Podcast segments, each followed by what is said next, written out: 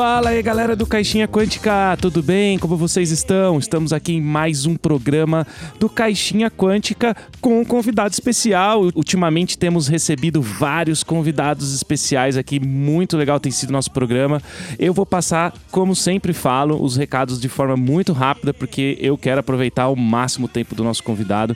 Então, se você quiser apoiar o Caixinha Quântica é no apoia.se barra Caixinha Quântica e você pode também ouvir todos os nossos programas no www.caixinhaquântica.com.br. Segue a gente lá também no Instagram, arroba Caixinha Quântica. Beleza, ó, passei super rápido os recados e vamos então embora direto pro programa hoje que tem bastante coisa para falar aqui de um sistema de RPG maravilhoso e eu estou aqui com Antônio Pop, ninguém mais, ninguém menos do que ele, o criador do Old Dragon. Tudo bem, Antônio Pop? Bom dia, boa tarde, boa noite, tudo bom, querido? Boa, vou te chamar de Pop só? Como é que você prefere? Pode ser pop, pode ser Antônio, pode ser do jeito que você quiser. A gente aqui não tem preferência, não. Você eu chamo de quê? De JP ou de João? Pode me chamar de JP. JP, beleza. Pra ficar em casa, igual meu filho. É o apelido que eu mais gosto. Aí, ó, tá, tá vendo? Já, já, já, já deu jogo aí, né? tem um JP em casa também? Já, já, já. Deu liga. Deu liga, tenho, tenho. Bom, vamos lá, vamos começar aí nosso programa. Eu queria perguntar, sair de saída, assim, eu sei que a gente vai falar bastante aqui da segunda edição, mas eu queria perguntar, o Pop, como que, que foi a ideia lá atrás, no começo, de você trazer o Old Dragon? O Old Dragon é um sistema maravilhoso, né? E, e assim, é, só para você saber, eu recomendei muitos anos Old Dragon para as pessoas iniciantes, assim, que chegavam para mim. Que RPG que eu jogo? Jogo Old Dragon. Pode pegar lá que é batata, você vai se divertir muito, você vai sair jogando, é rápido, né? É, é de fácil consumo.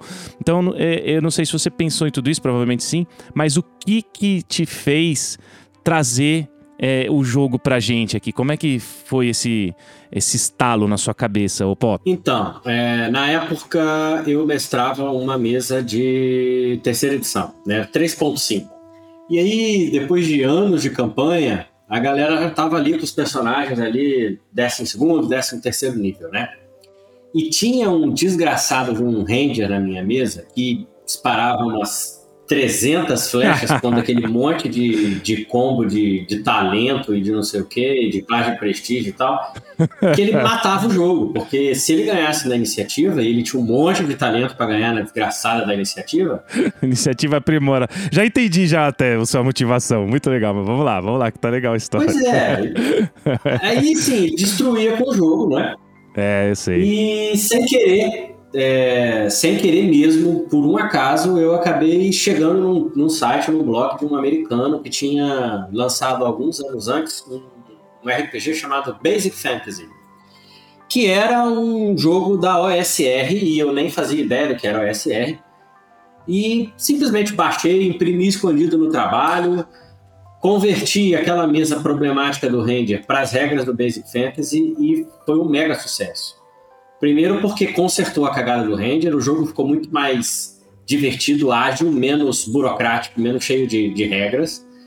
E eu acabei reconhecendo algumas coisas no jogo que me lembravam muito a forma como eu jogava, o D&D que eu jogava, quando eu comecei a jogar lá com 8, 9 anos, né? Lá atrás, é, quando eu era moleque.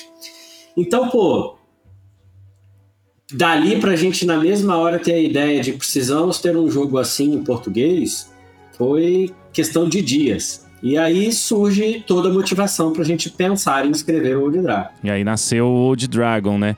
E é interessante isso. É... Eu só não sei se o Ranger, o cara gostou. Ele gostou, Pop, da, da mudança? Ele foi o único jogador que não continuou depois da adaptação. Imaginei que isso poderia acontecer, né? Ah, mas é, é, é isso mesmo, né? A gente tem ali é, no 3,5, então, né? Que tá cheio de talento, cheio de feats, perícias e tal. E aí você criou o Old Dragon. Que ano que foi a, a, o, o, primeiro livrinho, o primeiro lançamento? Que ano que foi, Pop? O Fast Play gratuito, de, assim, para baixar PDF no, no, meu blog da época, do Paragons da época, ele é de 2009.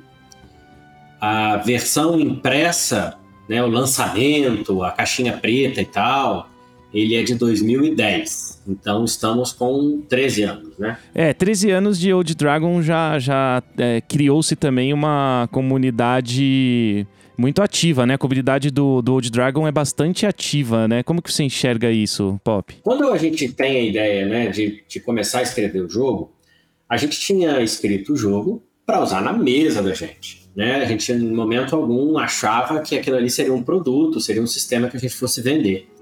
Mas como a gente escrevia em blog, como a gente, é, de certa uhum. forma, tinha um trabalho da gente avaliado por uma série de leitores, quando a gente coloca esse PDF uh, ah, para download, a gente, sem querer, descobre que nós tínhamos ali um, um, produto, né? A gente tinha, tinha uma demanda, uma certa demanda no mercado e as pessoas gostaram e, e contribuíram e começaram a se Sim. reunir em torno do projeto e daí surge é, grupo de discussão de e-mail e, e começa a surgir blogs que estão criando material é, para o jogo que ainda nem tinha sido lançado direito, é, comunidade em Facebook e tal. Quando a gente percebe, a gente realmente e efetivamente tinha uma, uma comunidade em torno do jogo. E eu tenho para mim que a, o surgimento dessa comunidade em torno do Dragon ele é causa e ele é razão para o sucesso do jogo e para a durabilidade do, do, do jogo há, há tanto tempo no mercado. Com certeza é, isso eu tenho certeza. E, e assim, eu, isso que você contou, essa história que você contou, achei bastante legal, porque a princípio, o, não foi intenção sua é, criar um RPG old school, como ele é chamado hoje, né? O SR. Você simplesmente queria relembrar o DD é, que jogava antigo e também arrumar ali umas mecânicas que estavam desordenadas no, pro 3,5 que você jogava, né? Mas não teve a intenção de virar OSR ou old school naquela época, né? Então, teve, teve mas assim, de uma forma diferente, né? É, Para a gente contextualizar um pouco, a gente está falando ali 2008 e 2009. É, a gente estava vivendo ali os últimos anos da, da terceira edição. A quarta edição ainda estava em fase de playtest. Ela vai ser lançada pouquíssimos meses depois que a gente começa a pensar na existência de um Old Dragon, tá? É, o boom do RPG no Brasil, quando o RPG começa, explode, ganha popularidade no, no Brasil, a primeira onda, ela acontece depois da publicação do GURPS Cabeça Roxa pela DV, ali no início dos anos 90, mas ela se intensifica com a publicação do D&D pela Abril Jovem. Isso acontece em 93 para 94, né? É, últimos meses de 93, primeiros meses de 94, alguma coisa nesse sentido. Então, boa parte da minha geração é, que, que, começa a jogar RPG ali no final dos anos 80 ou no início dos anos 90, ele joga D&D através de duas fontes. Ou através da, do lançamento da segunda edição no Brasil, pela, pela Abril, ou ele começa a jogar nos jogos de tabuleiro, que é no Dragon Quest, lançado pela Grow, ou pelo pelo pelo D&D é, a caixa preta que também foi lançada pela Grow. Então são essas duas fontes primordiais para o cara que estava jogando RPG aqui no Brasil se introduzir no D&D. A gente não teve uma cena de primeira edição no Brasil, a gente não teve o BX lançado no Brasil, a gente não teve a White Box lançado aqui, a gente não teve contato com esse material, a gente não, não foi catequizado com essa mentalidade da primeira edição. Então, quando a gente pensa em fazer um jogo old school, OSR, 100% brasileiro, a gente estava adaptando, a gente estava ali, de uma certa forma, usando um pouco de antropofagia, né? pegando um movimento lá fora e adaptando para a realidade do Brasil. Porque naquele momento não era interessante para mim falar, cara, é, os gringos nos anos 70, em 1976, jogavam RPG assim. Porque isso não, não se comunicava com, com a herança que o, o jogador médio brasileiro tinha do jogo. A gente começou a jogar com o D&D segunda edição, com o D&D da Grow, que era uma coisa um pouco diferente do que o gringo teve.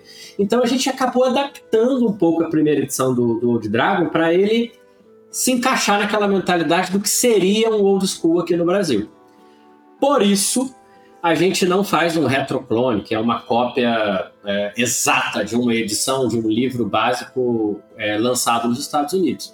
A gente faz o que a gente costuma chamar de retrogolem, A gente vai pegando uma regra da segunda edição, com uma roupagem da terceira edição, com um jeitinho de escrever do D&D da Grow, com a lista de magias não sei o que e tal.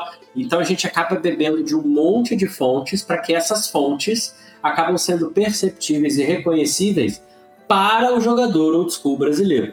Por isso é que tem essa, essa leve diferenciação em relação ao que é feito na gringa é, quando você contrapõe exatamente direto com o Old É, isso é muito louco, porque é interessante isso. Vale, vale lembrar aqui, pessoal, o pessoal que está ouvindo, os ouvintes aqui do Caixinha Quântica, que Old Dragon não é um retroclone. O que, que é um retroclone, né? É aquele jogo que ele basicamente, não é que, não sei se a palavra é imita, né? Mas ele, ele é clone, né? Faz um clone. Ele copia, né? Ele, ele copia, clona. é. É, ele clone, tipo, tipo é, você tem um que é retroclone, por exemplo, Old School Essentials, né? Ele é um retroclone do BX não sei, pode ser que seja, mas dali daquela exatamente, época, exatamente. daquela é época é da, daqueles RPGs mesmo, né? Esse aí que você citou, D&D da Grow, é, Dragon Quest, tudo que na verdade naquela época estava vindo da, da, das caixas, né? Inclusive também depois teve o Rule Cyclopedia, né? Que juntou tudo. Então tu, tudo isso, na verdade, muitos sistemas e, e fazem muito bem, mas são retroclones. O legal do Old Dragon é, e não tô falando mal nem nada, hein, pessoal? É, eu sei que todo, cada um aí gosta do, do seu clone, retroclone preferido, mas o legal do, do Old Dragon é que ele, ele não é um retroclone. Então, por exemplo, uma das coisas que quando eu peguei ele a primeira vez, o Pop, foi de ver que ele tinha toda essa essência old school, mas ele não tinha, por exemplo, o taco, né? O famoso taco. Vocês já tinham arrumado isso arrumado, entre aspas, tudo bem, eu sei que tem gente que gosta, mas, cara, é, é realmente uma evolução você passar a classe de dificuldade, né? E não ficar calculando aquele taco, classe de armadura negativa e tal, né? Então esse é, isso é um, um exemplo, né, Pop, de não, de não, do que não ser um retroclone, né? É, é, é isso é, exemplifica, né? Precisamente porque da nossa opção de, opção de não fazer um retroclone idêntica à segunda edição, por exemplo. Primeiro porque a segunda edição já tinham manuais muito extensos, né? O Dragon seria muito grande. E segundo porque tem é, esses certos problemas mecânicos que funcionavam e retratavam perfeitamente o espírito daquela época, mas que já não funcionavam mais com a evolução do game design uh, de 20 anos depois. É, o taco, por exemplo, é o, o, é o exemplo que as pessoas mais, mais se recordam. Mas você tem, por exemplo, aquelas é, resistências divididas em cinco grandes categorias, que aquilo era uma zona, aquilo era uma bagunça. O jogador nunca sabia se ele ia testar contra petrificação, ou se era magia. Ou se Baforada. Era... Pois é, sabe? Era uma, uma bagunça, né? E isso a gente também cortou. A terceira edição trabalhou isso maravilhosamente bem com três, três é, resistências simples, diretas, fáceis de entender. Né? Você fala o nome dela, você sabe que é vigor, você sabe que é vigor. E aí a gente foi, foi pegando essas modernidades que mais atrapalhavam quando elas não, não existiam, do que, do que descaracterizavam o jogo como si, e fomos incluindo no Old Dragon para ele também ter um, um pouquinho de, de modernidade, né? Exatamente. É, é, Não só o taco, é que é legal lembrar do taco, que o taco tem aquelas tabelas cal cálculos gigantes, né, para ver se você acerta. Mas esse lance que você lembrou aí da, dos testes de resistência, jogadas de proteção, né, é, também não ter que ter aquele, não saber às vezes é vem baforada do dragão, você não sabe o que que, né, nem sempre um dragão tá baforando na sua cara, né? você adaptando isso muito, né, é interessante. Legal, cara. E aí, depois de anos assim, né, o Old Dragon já, né, muito bem estabelecido no mercado, é, bastante suplementos, né? Vocês lançaram com vários autores, autores muito bons, né? É muito legal isso, esse lance da pessoa poder escrever algo pro Old Dragon, né? E aí viu-se e veio a possibilidade, não sei como foi, até quero saber de você, de lançar-se uma segunda edição, né?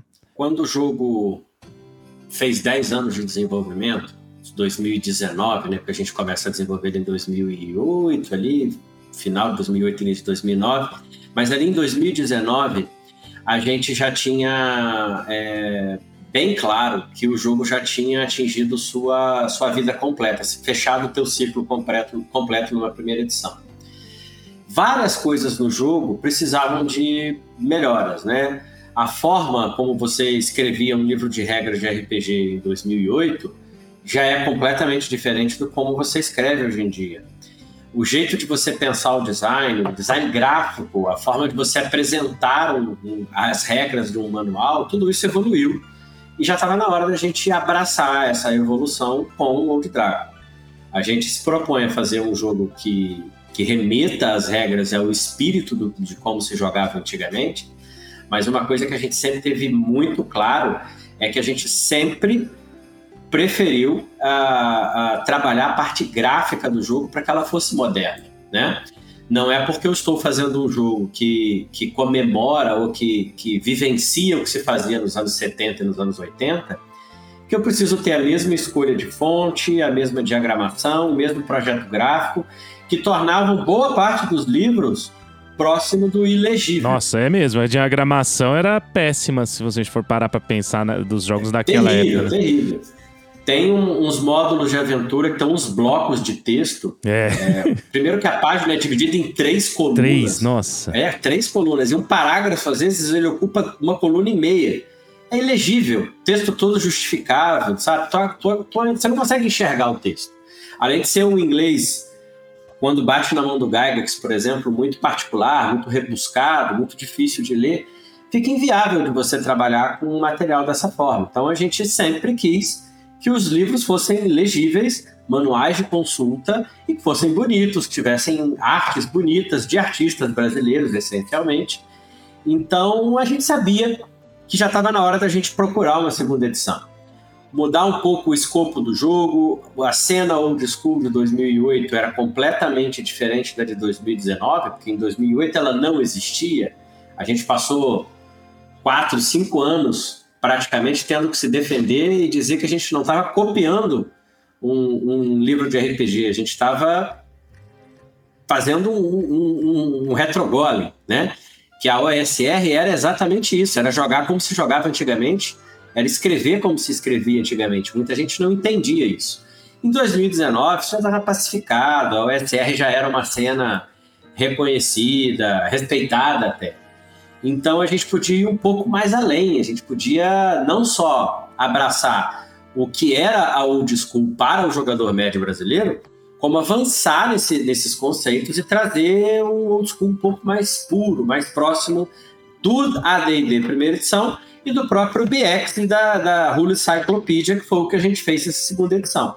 A gente acabou mantendo o que era a base de inspiração para jogador brasileiro, mas a gente foi dar uma bebida em umas fontes um pouquinho mais distantes do jogador médio aqui do Brasil. É, muito interessante, né? E aí, o financiamento coletivo foi, foi financiado, né? abriu-se um financiamento coletivo e ele já bateu né, o, o, valor que era de 50 mil, né? Já, ele já bateu em 48 minutos, né?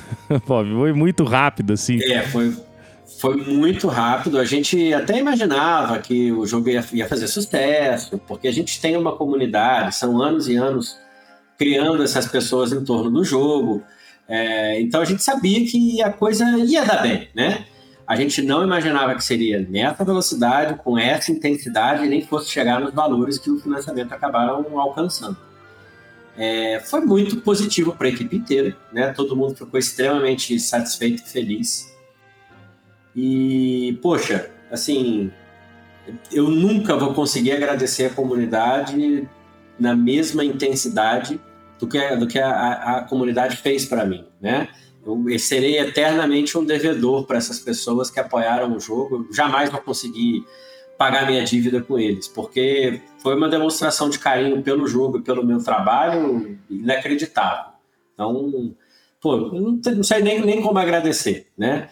A única coisa que eu posso fazer é continuar respeitando eles como, como jogadores do meu jogo, como clientes e amigos e colegas e tal, e produzir cada vez mais para que as pessoas continuem jogando o jogo, né? Sim, claro. É, uma das coisas muito legais tanto que comentei no começo do programa, né?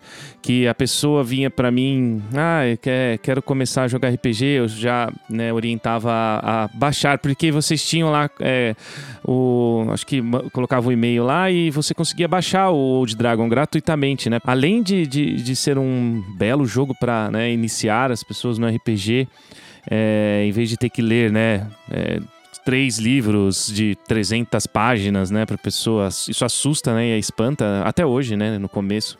Vocês tinham lá, baixava o PDF com um livro, com um livrinho já conseguia jogar horas e horas e a pessoa conseguia ter. Isso, isso tinha, né?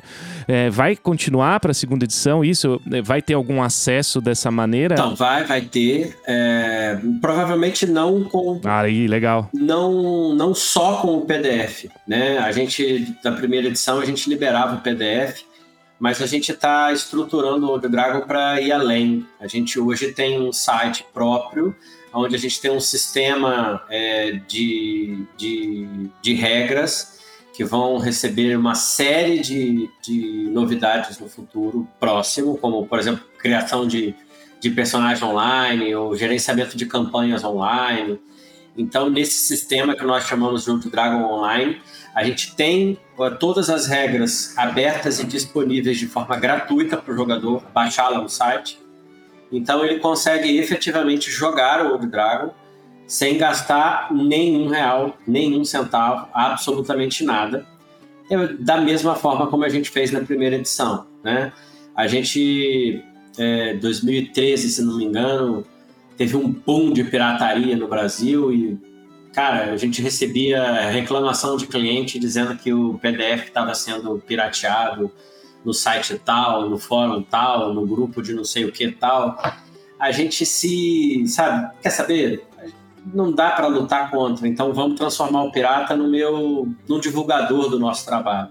A gente abriu o PDF e encheu o PDF de link para o site para poder comprar, etc e tal. E esse PDF rodou a internet no mundo inteiro e a quantidade de vendas de livros físicos que esse PDF, entre aspas, pirateado, trouxe para a gente, é, pô, não está no mapa. Então foi uma estratégia que se mostrou muito, muito, muito boa, muito positiva, né? É, porque a pessoa pegava, tinha contato com o jogo através desse PDF gratuito, no nosso site ou não, ou pirateado mesmo, e ela gostava, depois ela ia lá no nossa, na nossa loja e comprava o livro físico para ela poder jogar. Então a gente é, literalmente fez de, de, de, um limão uma limonada. Né? Ah, perfeito. Uma bela ideia, porque realmente, né, até hoje, né, não tem, não tem muito como lutar contra. É, eu, a gente tem aqui no Caixinha Quântica, só pra você ter uma noção, é, eu escrevo algumas side quests, né, umas mini aventuras, assim, não é nem para comercializar, eu tenho, tenho uma, uma aventura ma mais parruda aí que a gente vende, que é Ecos de um Passado Esquecido, aliás, né, www.caixinhaquântica.com.br barra Ecos de um Passado você pode comprar. Mas a maioria ali eu tenho essas mini, mini side quests. Pra você ter noção, outro dia um amigo me mandou um print né, de, de, delas no, nesses, nesses grupos né, de pirataria, né? E eu falei, ah, mas essas aí são grátis, então tudo bem, tudo bem, tem problema, mas não tem como lutar, né? E que legal que, que o, a segunda edição vai ter essa pegada também, que porque realmente, cara, é um modo muito legal de se iniciar no RPG com Old Dragon, né?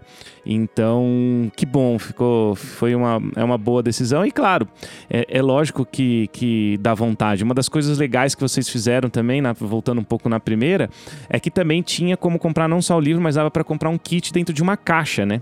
E a caixa remetia lá a caixa que eu lembro que quando eu ganhei lá o Dragon Quest, ou quando eu ia nas lojas de brinquedo, que era em loja de brinquedo que tinha o D&D da Grow, né? Então vocês trouxeram esse, essa nostalgia de volta também, né? E, e, e, da primeira edição que eu tenho aqui em casa, realmente é, é, a caixa, né? Aquela caixa que vem escudo do mestre, né? Vem uma aventura, vem o livro.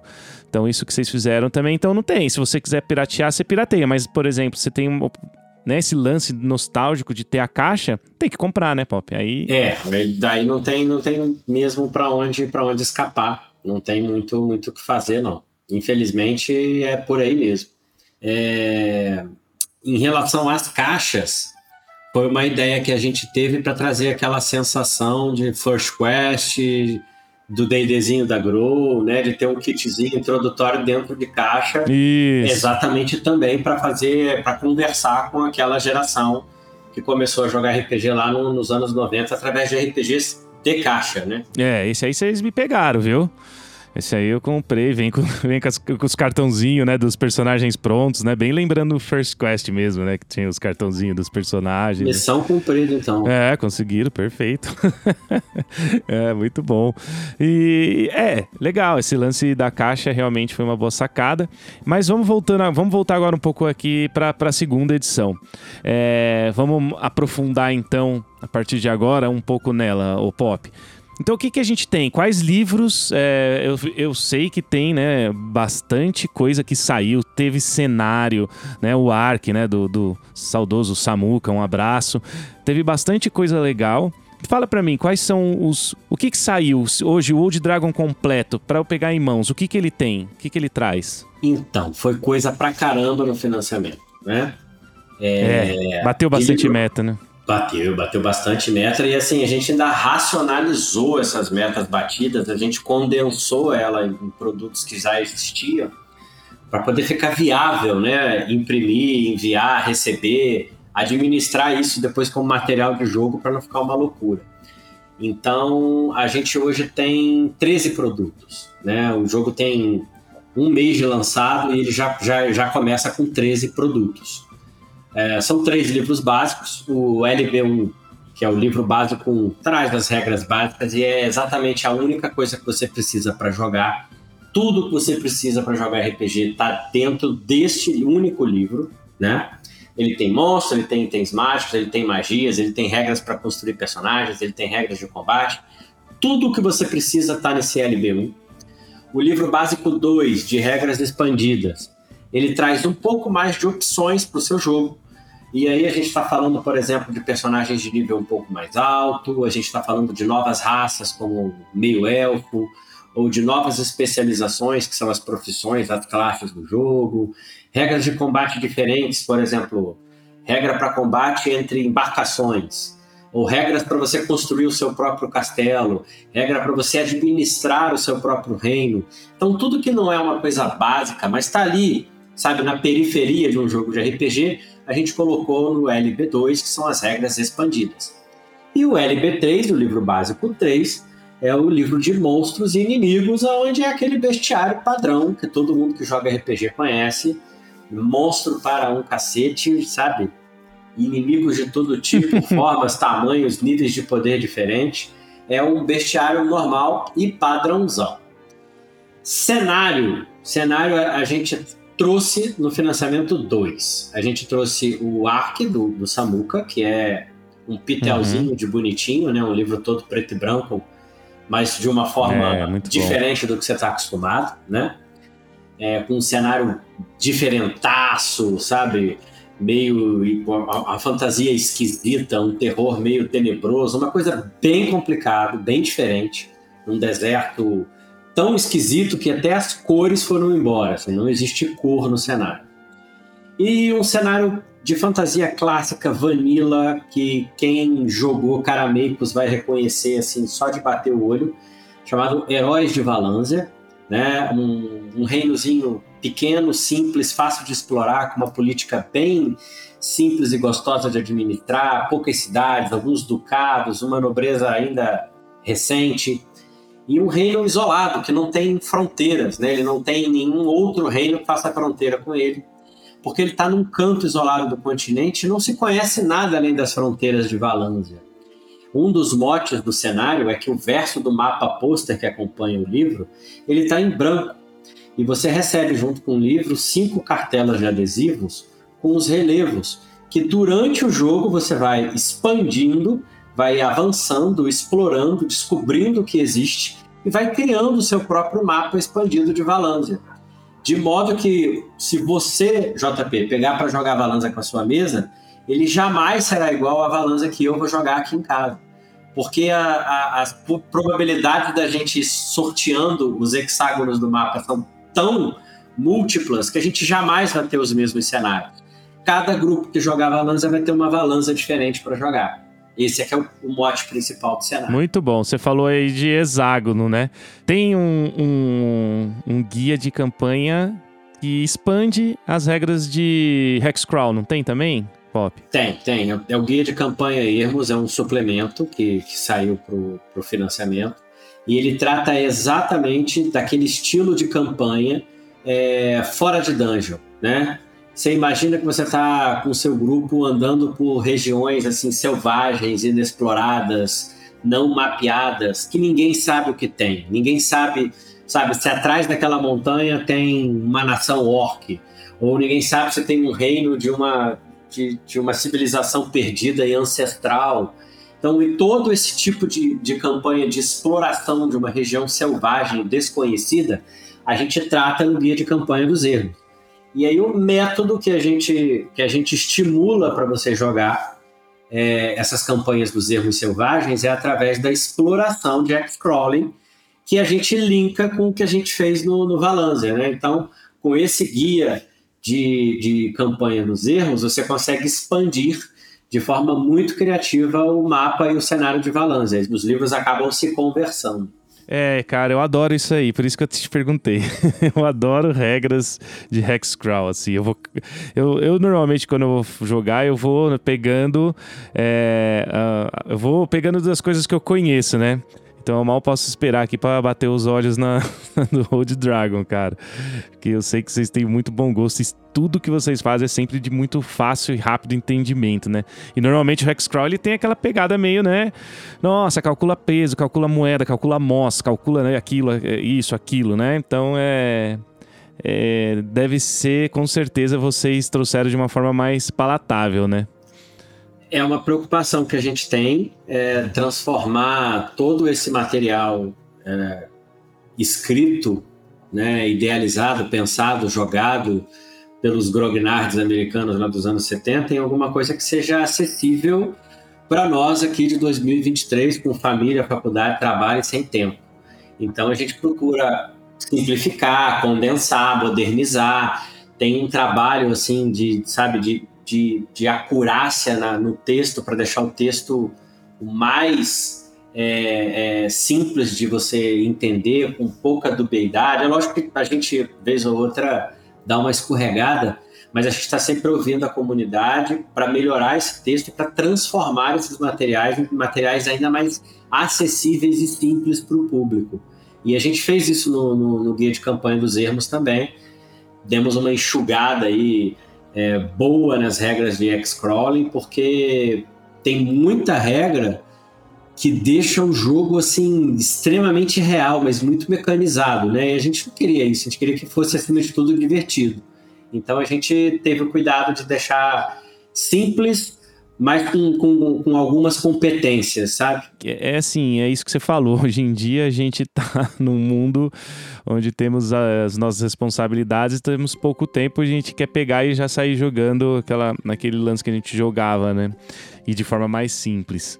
E você é, ainda ia dizendo aí da, da aventura, né? E, e sobre aventuras? É, aventuras são várias, né? No financiamento a gente a gente liberou uma campanha, que é a clássica O Forte das Terras Marginais, da primeira edição do Old Dragon, repaginada, né, com um novo projeto gráfico, é, introduzindo um, uma novidade em termos de aventura que nós ainda não, pelo menos eu nunca vi isso em lugar nenhum, que é um sistema que a gente desenvolveu aqui internamente na, na Burô Pro Old Dragon, que a gente chama de aventura total.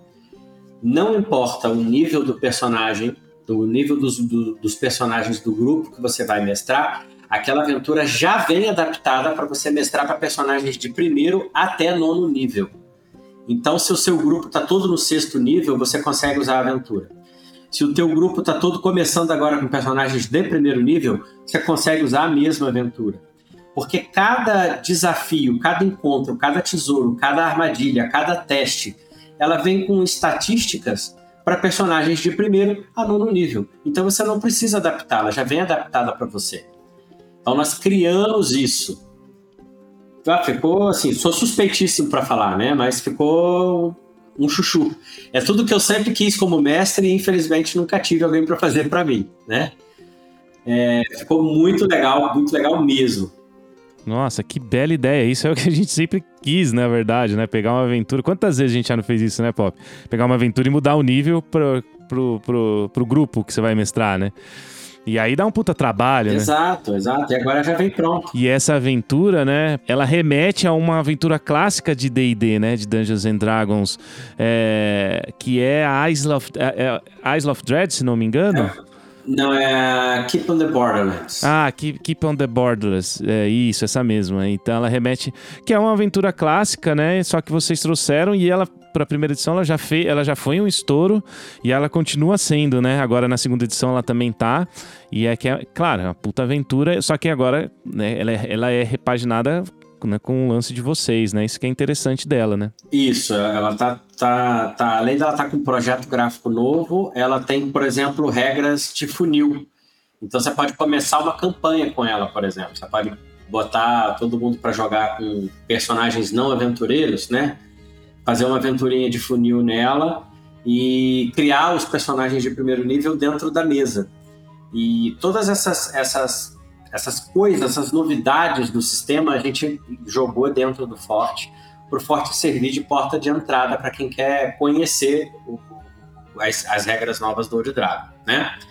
E, em paralelo, a gente já trouxe duas é, linhas de aventuras novas. A gente trouxe as aventuras tutoriais, e a gente tem a última caravana do outono e a tumba dos reis serpentes, que é uma aventura digital, uma tradução de uma aventura clássica e famosa na USR lá fora, né, gringa. E a gente está começando a série de aventuras NC, que a gente chama de aventuras de novos clássicos. E aí lançamos duas no financiamento, que é o Templo Perdido de Turamon e o Monte do Desbrio.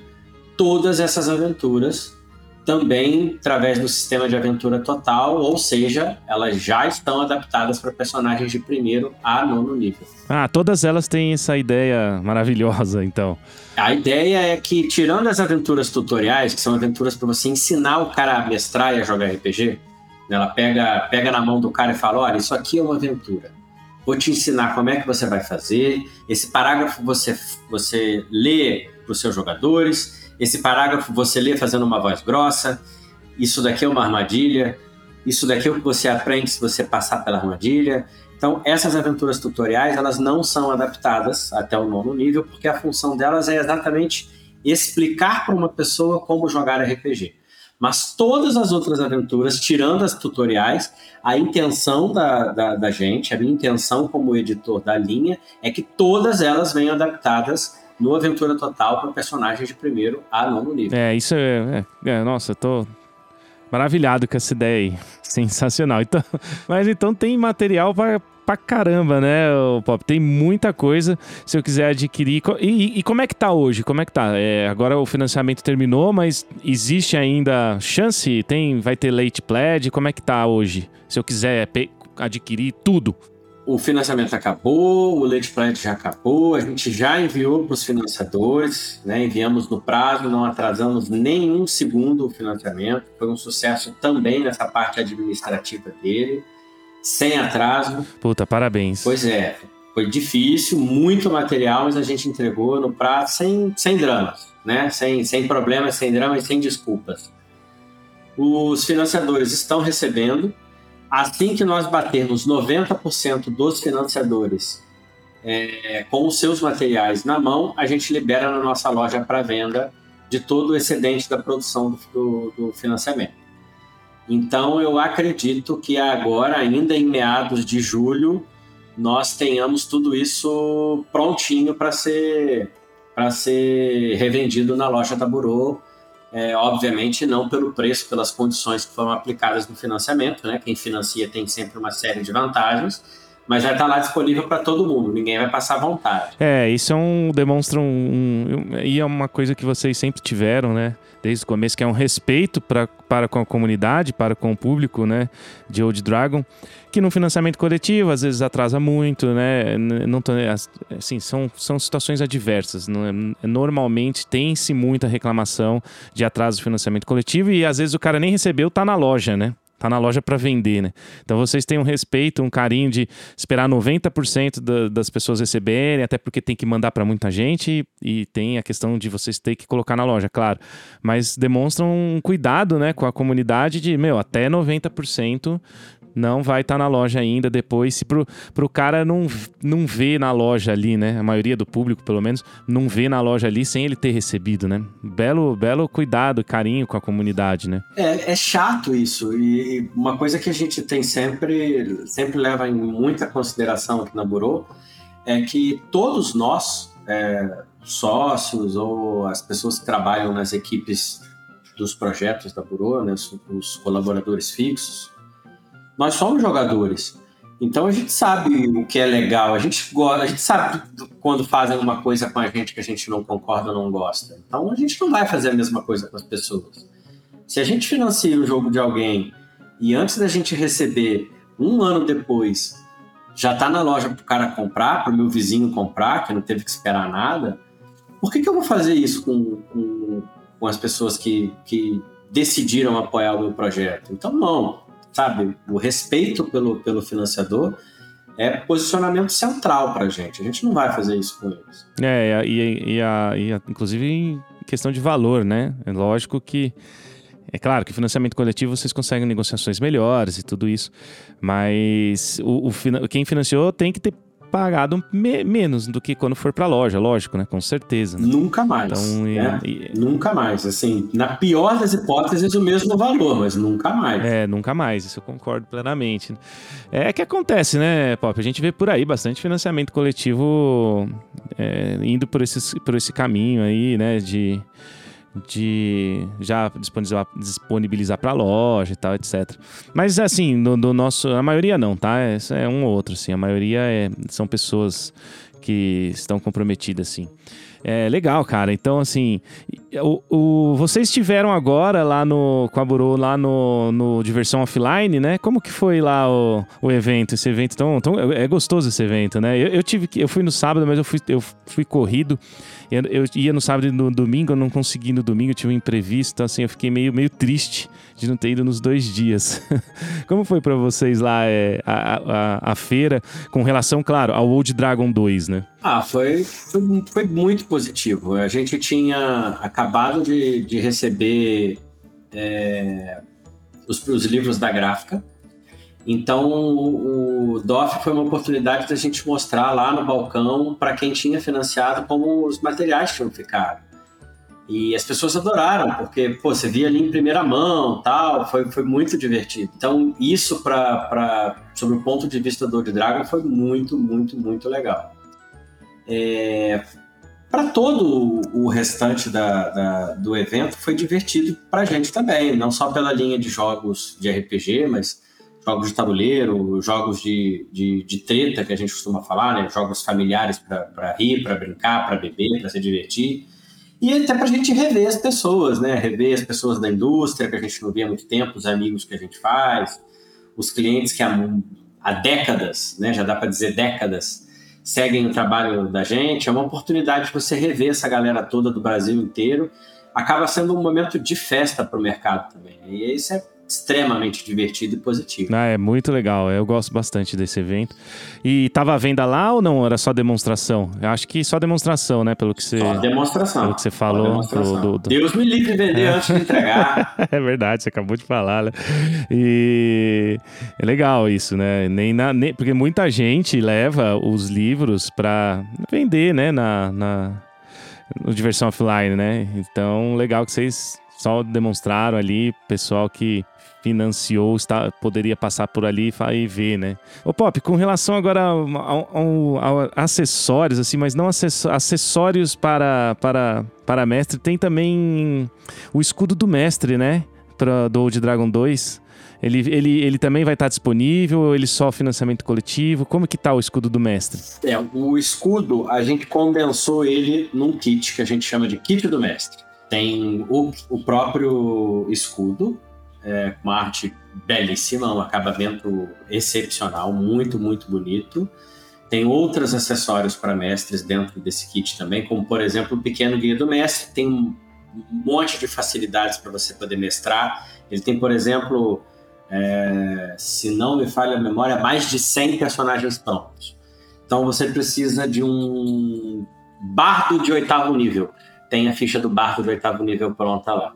Você precisa de quatro ajudantes para carregar peso numa dungeon, a ficha deles rapidinho. Você tem a ficha deles pronta lá. Nossa. E outros acessórios, é, como por exemplo uma ficha para você fazer administração de sessão, né? Contagem de turno, ponto de vida, riscável e apagável com caneta de quadro branco. Tem todas essas, essas questões para você ajudar no seu ato de mestragem. Isso tudo está dentro do kit do mestre.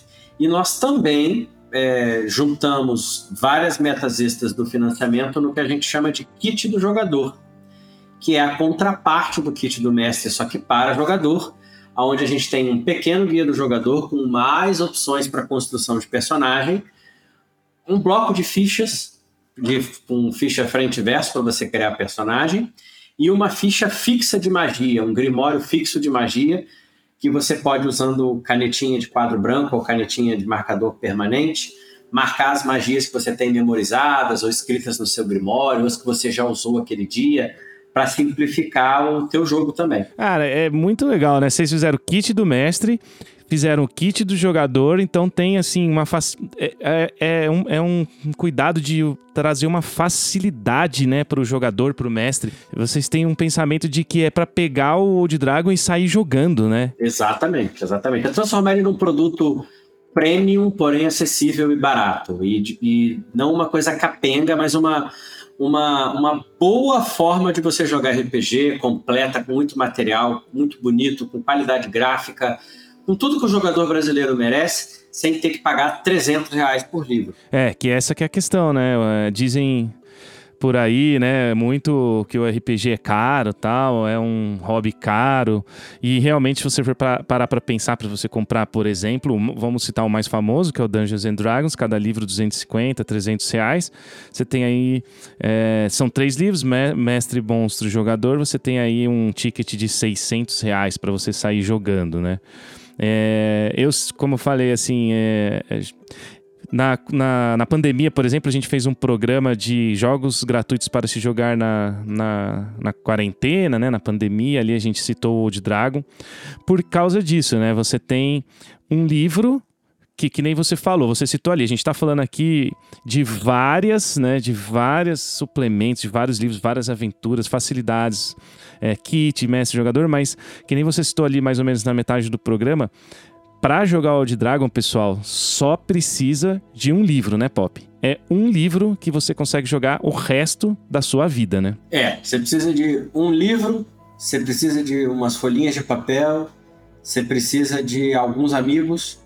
Essa talvez seja a parte mais difícil de conseguir. É, hoje em dia, né? É, e de muita imaginação.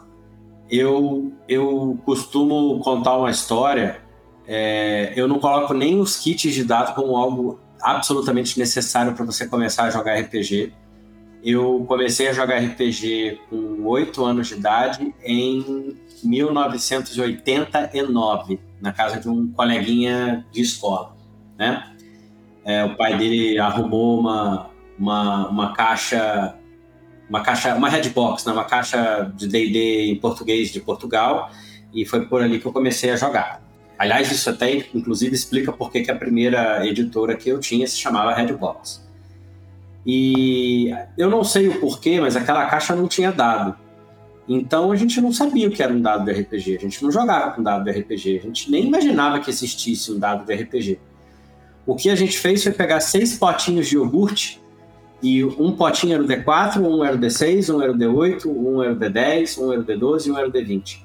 E dentro de cada um desses potinhos tinham papeizinhos com números dobrados. Então, se eu fosse fazer um teste de D20, eu ia lá no potinho de iogurte do D20, tirava um papelzinho, abria e estava escrito lá 8. Eu tirei 8 no dado. Então, durante anos, eu joguei RPG assim. Então, com boa vontade, cara, você precisa de muito pouco para jogar RPG. Olha a criatividade. Excelente, excepcional. Vou colocar o número dentro dos potinhos de iogurte. Hoje tem aplicativo, ah. né, Pof? Cara, qualquer um que tem um celular, coloca o dado ali no aplicativo, né? Mas realmente, não precisa, se você não precisa gastar. O mundo hoje é muito, muito simples. muito fácil. é muito fácil para jogar RPG hoje, né? Muito, muito fácil. Na, na, na época que a gente jogava adolescente, D&D segunda edição, você não tinha fonte de informação, né? A internet engatinhava, você não tinha blog, você não tinha site, você não tinha nada. Hoje a cultura pop respira RPG, então ficou muito mais simples, né? É, muito, é. Isso eu também passei por isso, né? Eu comecei em 93 com Hero Quest, mas logo depois eu passei pro Dragon Quest, né? A maior dificuldade era encontrar pessoas para jogar. Era, isso era bem difícil de ter, de ter na época, porque você tinha que juntar quem tiver. A pessoa tinha que estar tá predisposta a isso, né? Juntar, jogo, vou jogar um jogo aqui que ninguém nunca ouviu falar, né? É, hoje está bem mais simples de você começar, né? Você comprou, principalmente vocês aí, parabéns, facilitaram muito a entrada de muitas pessoas no hobby, né? Tanto com a primeira, agora com a segunda edição. Ô Pop, é legal, cara. Quero parabenizar vocês aí. Parabéns aí pelo Old Dragon 2. É, parabéns pelo Old Dragon no geral, né? Mas parabéns agora pelo Old Dragon 2, que é um sucesso, tá com muito material, tá com muita coisa, assim, é, tá, é, agrada a a todos que gostam, né, da, do, do, do, medieval, né, desse tema, old school também. E, e, parabéns, cara. Obrigado aí por, por ter vindo no programa falar um pouco desse jogo que eu realmente gosto tanto, né? Eu tenho aqui a caixa 1, ainda não, não tenho a, a, a Acabei não entrando na época no financiamento coletivo, mas tô louco para ver. Assim que, que conseguir, vou vou faz, falar bastante disso ainda aqui nos programas, viu? Eu sei que a minha palavra é, é, a minha opinião é, ela é viciada, né? De certa forma ela é viciada, mas cara, você não vai se arrepender.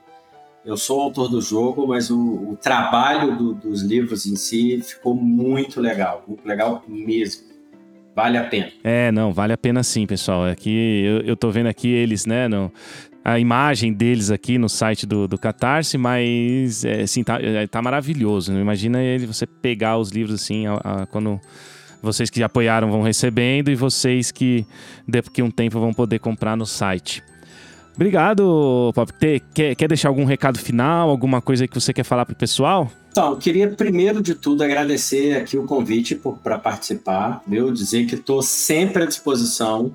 É, o dia que precisar de alguém que fala pelos cotovelos, é só lembrar de mim, me chamar que a gente vem. É, obrigado pelo espaço para fazer a divulgação do jogo. É, obrigado a todo mundo que está escutando a gente aí, né?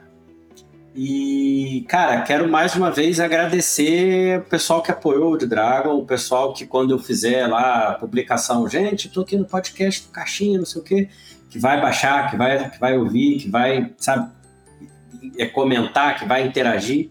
Então, quero agradecer essa galera toda, quero agradecer o pessoal que, porventura, vai escutar a gente aqui, vai ficar curioso, vai colar lá no olddragon.com.br para entender o que é o jogo. E é isso, é agradecer e, e sempre se colocar à disposição para estar de volta.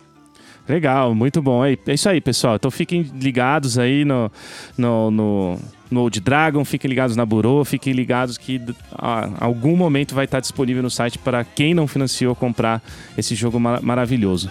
Beleza, qualquer coisa, é, estamos aí. Mandem mensagem, né? Se tiverem alguma dúvida com relação ao Old Dragon. E vou ficando por aqui. Um abraço e até o próximo programa.